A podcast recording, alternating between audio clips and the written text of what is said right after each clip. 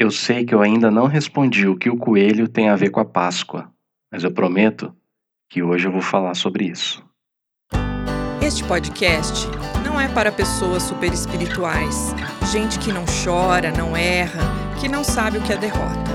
Esse podcast é para os cansados, os exaustos, os envergonhados. Homens e mulheres fracos, pecaminosos e com talentos limitados. É para gente inteligente, que sabe que é estúpida e para discípulos honestos que admitem que são canalhas. Se você sabe que diante de Deus não passa de um maltrapilho, este podcast também é para você.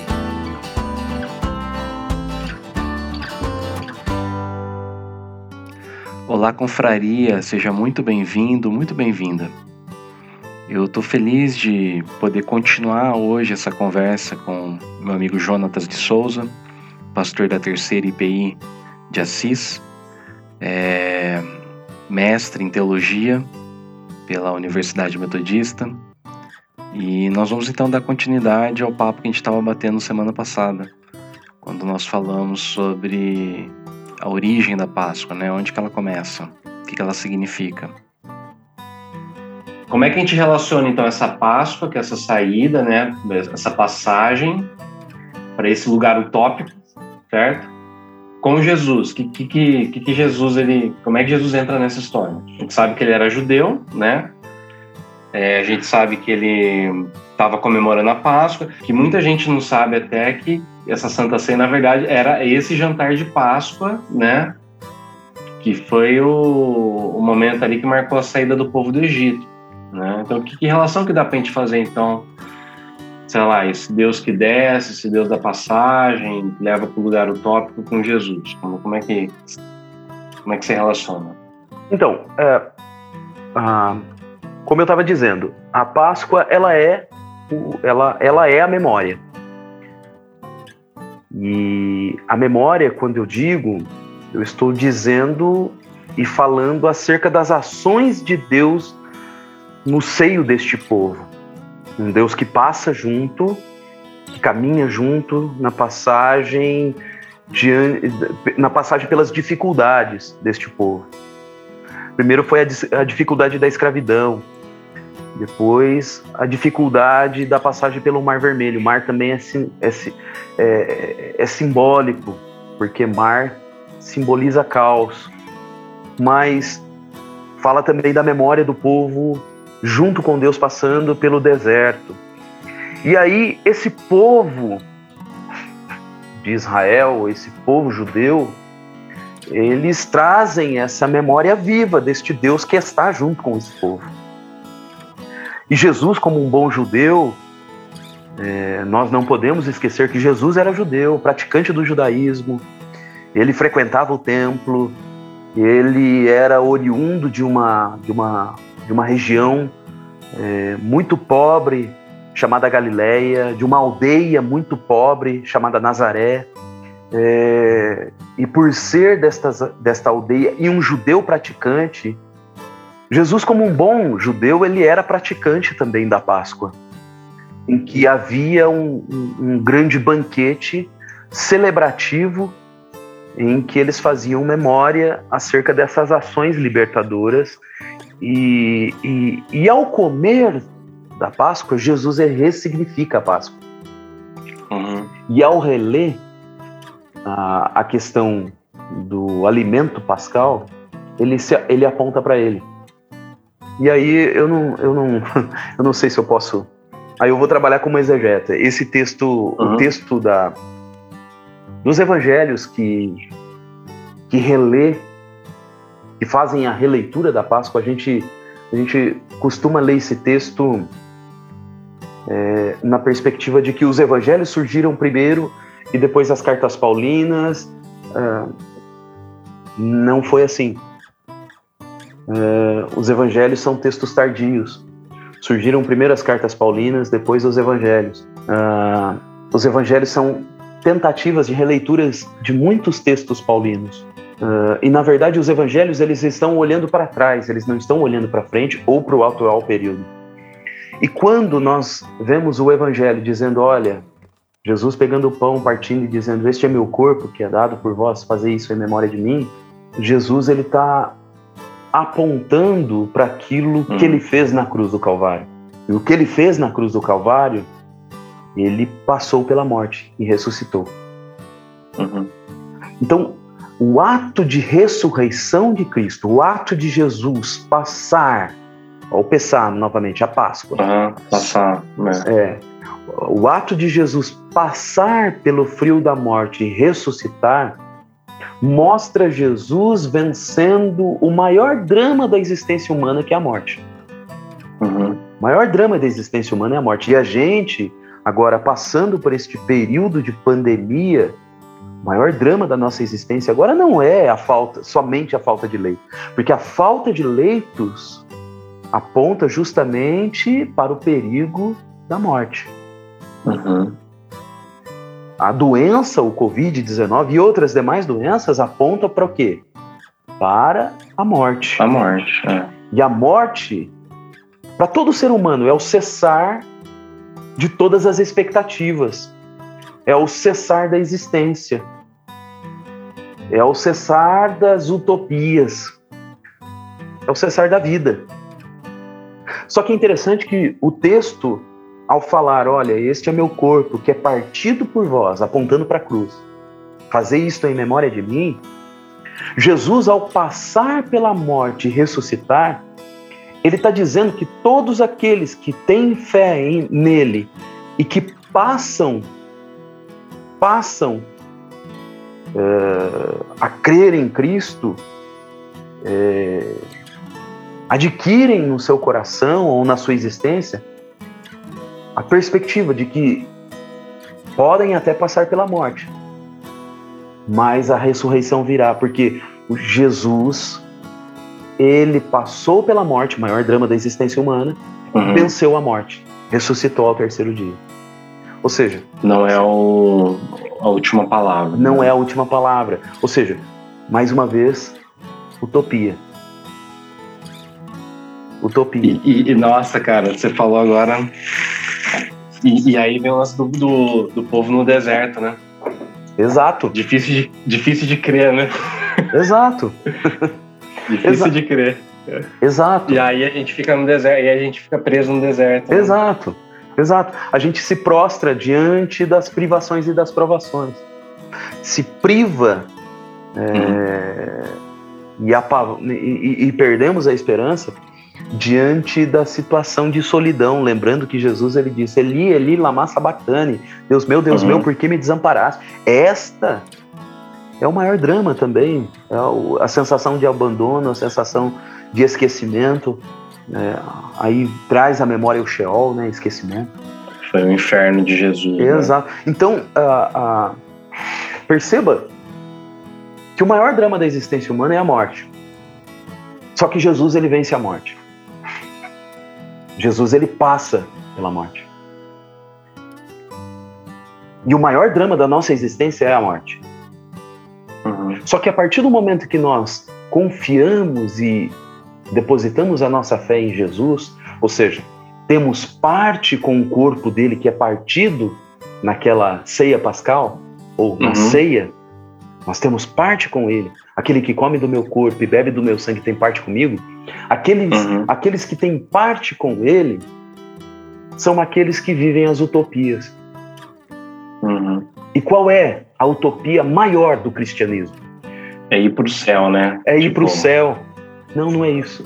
Um outro lugar, né? Sinto Esse- muito te dizer, esse não é o cristianismo, esse é a religião grego, greco-romana. Uhum. É Platão, né? O mundo das ideias. Isso é platonismo, é neoplatonismo. É, na verdade, o cristianismo ele fala de ressurreição. A maior utopia ou a maior, a maior promessa do cristianismo é justamente a ressurreição, uma nova vida, ressurreição na carne, no corpo, uma nova vida. E aí, e aí eu gostaria de entrar um pouquinho naquele texto que a gente Isso, é, não, tava pensando aqui. Que eu te passei antes, né? Da, da comunidade, né? Exato. A igreja é, de Atos 2 e de Atos 4 é uma igreja utópica. É uma igreja que é, ela passa suas dificuldades, mas ela vive a sua utopia. Ela vive essa igualdade. Ela vive essa divisão de bens. Ela vive é, justamente aquilo que é demonstrado no novo céu e no nova terra. É, nessa igreja não há as divisões mercadológicas. Nessa igreja há a essência daquilo que Cristo ensinou, principalmente no Evangelho de Lucas, acerca do pobre, do pobre ser bem-aventurado. A pobreza é bem-aventurança. E não é pobreza de espírito, não. É pobreza, pobreza mesmo. É interessante, né? Ah, nós, nós cristãos, nós somos expert em, em, em deturpar texto uhum. bíblico, uhum. né? Aquilo que é para ler de maneira literal a gente espiritualiza e aquilo que é para ler de forma espiritualizada a gente, a gente quer literalizar, uhum. né? É, um, é um, uma, uma, uma, uma, desonestidade intelectual e hermenêutica uhum. que é, é, lamentável, viu? Mas enfim, a memória, a memória ali é, é justamente da pobreza, da bem-aventurança da pobreza. Bem-aventurados os pobres, porque deles é o uhum. reino dos céus. E aí a gente precisa entender da onde surge esse uhum. cristianismo. Uhum. O cristianismo, ele surge das comunidades subalternas. Ele surge do meio dos, no meio dos escravos. Ele surge no meio das mulheres, das crianças, daqueles que não eram vistos, enxergados ou ouvidos pela sociedade judaica. Uhum. Ele surge neste povo. E aí, desculpe, mas eu vou contextualizar, porque eu sou um cara que eu sou um, eu sou um eterno amante da igreja, entretanto, eu sou um eterno inconformado com a igreja de hoje. Essas igrejas que vivem estas. Uh, esse conceito de mega igreja, igrejas ricas, é, de mil, dois mil, três mil, quatro mil, cinco mil membros, não, não expressam o Espírito de Jesus. Não expressam. Igreja não é lugar de riqueza. Igreja é lugar de divisão de bens. Igreja é lugar aonde as pessoas se entendem como iguais. Igreja é lugar onde toda a divisão de classe social, de cor, de gênero, é rompida. O cristianismo ele nasce da pobreza. Então, e você acha que dá para assim, numa sociedade capitalista igual a nossa, né? Como é que a gente vive então o cristianismo? Então, boa pergunta. boa pergunta. É. Porque assim, uh, aí a gente tem que olhar para a relação de Jesus com o jovem rico. Que Jesus pediu ali não foi para ele, não, não é só para ele, porque o desenrolar da situação é vai, vende tudo, dá aos pobres e segue. Uhum. E por que Jesus falou isso? A gente tem que ler hum, é, é, na historiografia é chamada de método indiciário ou leitura contrapelo. A gente tem que ler na perspectiva do, do, do jovem rico, uhum. esse texto, não na perspectiva de Jesus. Por que, que ele entristeceu-se e foi embora? Porque o coração dele estava onde? Nas riquezas, né? Nas riquezas. Uhum. Ou seja, não tem problema eu ter bens. Uhum. Até porque a sociedade que eu vivo hoje é uma sociedade capitalista. Uhum. Se, você, se você lê o capítulo 5 é, do livro de Atos, é, sobre Ananias e Safira, o próprio Pedro diz: Olha, você ficando com bem era teu. Uhum. Você não precisava mentir ao Espírito Santo. Ou seja, eles poderiam ter bens. O problema foi eles querer, eles quererem vender os bens para se apresentarem à igreja como piedosos. Uhum. Entendeu? E reter uma parte a eles. Ó, eu vou dar mil, eu dou cem, só que eu quero ser enxergado como pessoa que dá mil. Ou seja, eu quero ser visto como uma, como um piedoso que eu não sou. Uhum. Isso é hipocrisia. Mas, voltando à questão é, da igreja, nos dias de hoje, a igreja ela deve ser uma igreja desapegada. Uhum. Ela deve ser uma igreja diaconal, na minha perspectiva. É a igreja de Estevão. Uma, uma igreja que pratique a justiça. Uhum. Uma igreja que pratique o amor. Uma igreja que busque a paz. Uhum. Acho que para partir para o encerramento aqui, né? A gente falou da Páscoa no Antigo Testamento, né? Como ela começa. Falamos do Novo Testamento, Jesus, da, da, da comunidade pascal, né, que, que, segue o Cristo ressurreto. E aí a gente estava falando então né, desse essa igreja que a gente tem hoje, certo? No mundo capitalista, que pega uma festa religiosa, né, e, e transforma em comércio também, né? Que a gente tem a Páscoa é uma, uma das datas comerciais fortes, né? Principalmente para quem vende chocolate, né? Então, com certeza. aqueles que têm loja de chocolates, tem, tem dono de loja de chocolate que tá comprando milhões, mansão de 6 milhões de reais, cara. Então a gente tem né, esse, essa ideia né, do, do chocolate, do chocolate, né, o, a Páscoa. E a gente estava conversando um pouquinho antes, né? Eu, eu queria trazer até para o pessoal essa informação, né? É, de onde vem, né? De onde vem então o coelho? De onde vem o ovo? E eu estava comentando né, com, com o Jonathan antes da gente começar aqui a, a gravar né, a nossa conversa que é, eu estava lendo, né, eu li o aquele livro American Gods do é, Neil Gaiman, que é um romance, né, uma história, virou, acabou virando seriado no Amazon Prime. E é muito interessante a história porque ele trabalha é, uma ideia de que os deuses né, das mitologias antigas eles convivem no nosso mundo com os deuses novos que, que são gerados, né? Então você tem Odin, você tem Sete, Sete, é, ah, todos esses deuses antigos, né? Ele pega várias mitologias, né? Africanas, de todos os países, né? Krishna, é, tudo, né? E esses deuses antigos eles convivem então com os deuses novos, que, que são a mídia, a tecnologia, até o transporte, né? Tipo a velocidade, né? Tem, tem vários deuses, né? Novos.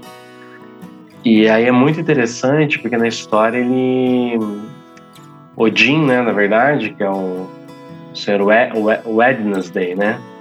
ele quer fazer uma guerra né, dos deuses antigos com, com os deuses novos. Então ele sai é, pegando aliados, né? E aí um desses aliados que ele vai em busca é, é a deusa da Páscoa, né? Que é a, é a Easter, né? É, Páscoa em inglês é, é Easter, a palavra para Páscoa. É bem diferente né, da, da raiz hebraica lá, né? Do, do Pessá, né? De onde vem a nossa Páscoa. É, em inglês é Easter. E, e, aí eu fui pesquisar e de fato, é, na verdade o nome é Eostra ou Ostara. Né? Ela era uma deusa anglo-saxônica que era a deusa da fertilidade, né? É, que era celebrada no equinócio da, da primavera, que coincide com a Páscoa cristã. Né? E aí a explicação que eu achei é que os monges, né, os, os, lá, os padres, né, na, na, Idade Média, quando eles estavam cristianizando, né, esses povos anglo-saxões, pagãos, né, eles tiveram muita dificuldade de fazer eles abandonarem completamente os seus costumes. Então eles pegaram esse costume que eles já tinham, né, de celebrar a primavera, de celebrar a deusa da fertilidade, do renascimento, né, da, da ressurreição, né, da, da vida nova, né, e, e aí eles ressignificaram isso através da Páscoa de Jesus. No, no, seriado é muito legal, cara, porque ela aparece, né, a deusa, né, a Ostara, é, no dia de Páscoa e, e, aí você tem vários Jesus, né, com, com ela ali, porque ela fez um acordo, é. né, com todos os Cristos que existem, é, para ela poder se manter, né. Então é isso. Então assim, então como o coelho, né, um animal que pro, procria muito, né, sempre foi símbolo da fertilidade desde o Egito antigo, o ovo também, né, a ideia da vida, tal. Então os pagãos celebravam a, essa deusa com com, com ovo, né, com, os coelhos e tal. que eles assavam, né? Provavelmente, faziam um churrasco de coelho. e, e aí acabou que ficou, misturou com o cristianismo, né? Então, de certa forma, é uma, uma festa sincrética, né? Sim, é, eu, eu gosto de olhar esses textos assim, muito na, na, na perspectiva da hermenêutica, sabe? A hermenêutica é, é, um, é um, um tema que eu gosto muito. Tem um. Uma, na teoria da linguagem, tem um, um, um linguista chamado Yuri Lotman, um russo, que ele fala sobre semiótica da cultura. O que, que seria a semiótica da cultura? Semiótica da cultura é pegar textos, culturas que estão é, na periferia e transitar destes textos da periferia ao centro. Estes textos, quando transitam da, da periferia ao centro, eles são relidos, eles são ressignificados. Então, o que acontece? É, esses deuses, eles foram ressignificados, relidos na perspectiva de Cristo, e, e, quando eles chegam no centro, eles chegam é, adotados como uma das personificações ou, ou, ou, ou na perspectiva do Cristo, né? É, por isso a gente vê vários Jesus.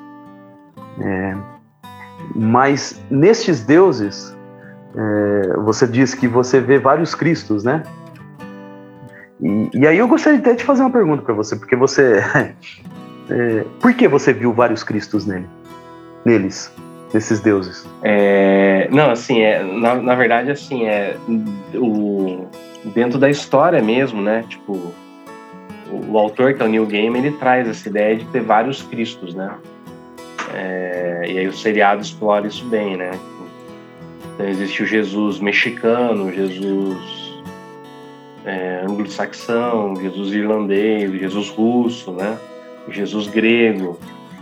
É, tantos Jesuses quanto existem povos, né? Porque é interessante no o cara que é o Odin, né? Ele fala assim é que cada povo faz uma uma leitura diferente, né, do Cristo.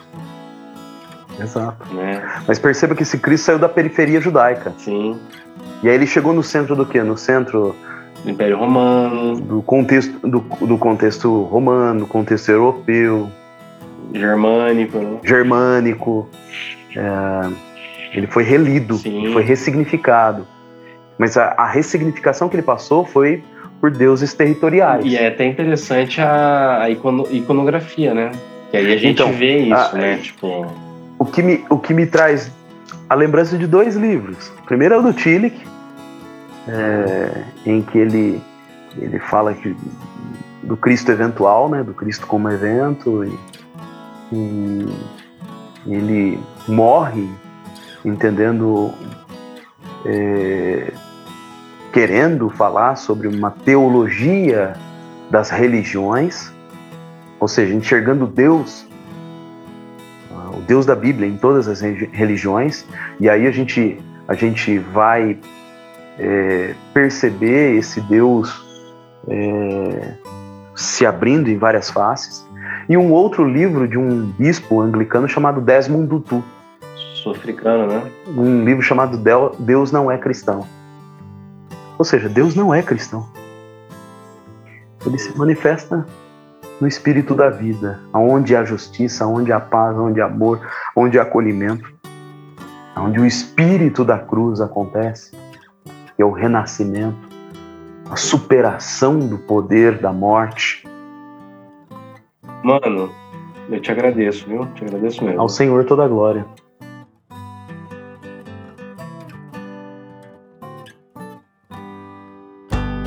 Você ouviu a Confraria dos Maltrapilhos, pelo Pastor Jota, com os trabalhos técnicos de Felipe Pompeu, pela FF Produtora. Até a próxima!